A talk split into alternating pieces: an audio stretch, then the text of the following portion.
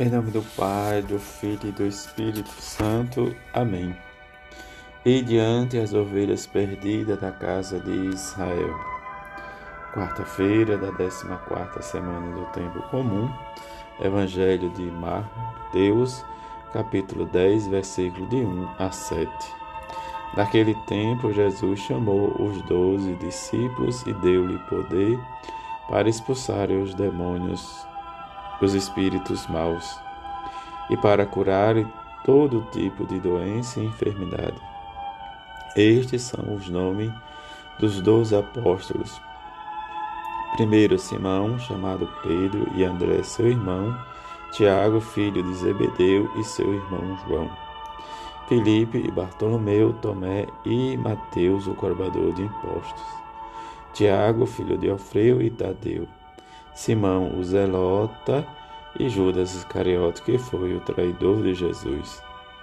Jesus enviou estes doze com as seguintes recomendações: Não deveis ir aonde moram os pagãos, nem entrar na cidade dos samaritanos, e diante as ovelhas perdidas da casa de Israel. Em vosso caminho anunciai o reino dos céus está próximo.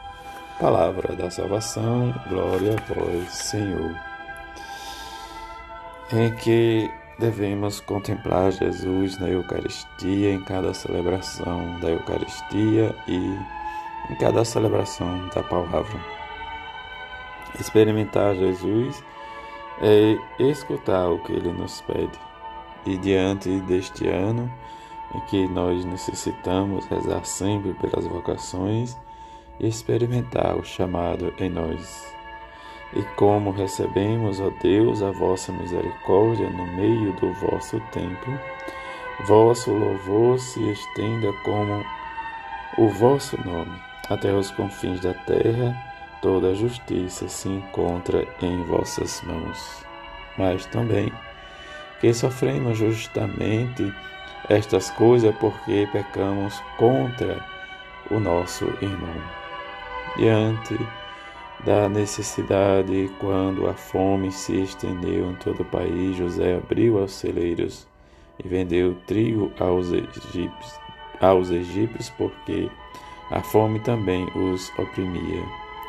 Depois da experiência em que todas as nações vinham ao Egito comprar alimento, também que a fome chegou às terras de Israel. E diante disso, como sabemos da história, os irmãos de José prostraram diante dele como um rosto em terra.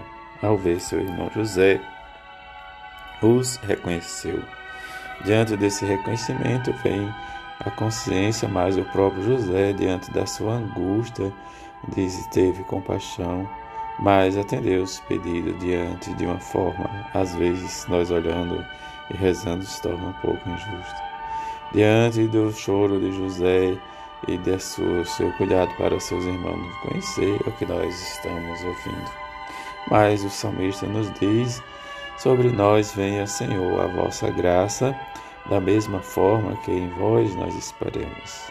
Diante desta esperança em Deus, nós possamos também celebrar, louvar, bendizer, como o salmista nos diz, em que os projetos que os povos se propõem mas os desígnios do Senhor são para sempre, e os, os pensamentos que Ele traz no coração, de geração em geração, vão perdurar.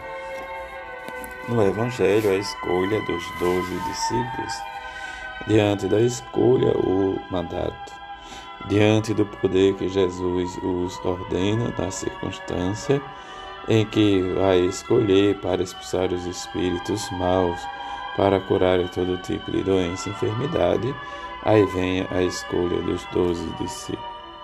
Que diante dos três grupos, como alguns liturgia divide de quatro nomes.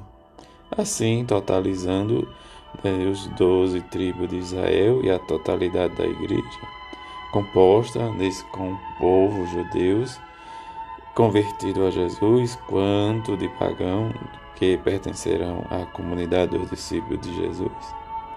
Diante desses três, o sentido completo e definitivo. E do quatro, a totalidade da terra e do universo. Assim, a Igreja, nos doze alicerces, como anuncia o Evangelho por completo todas as nações, e que as, a missão deles vão durar desde a vida de Jesus nessas duas etapas, o depois da ressurreição, em que a Igreja é marcada com o batismo.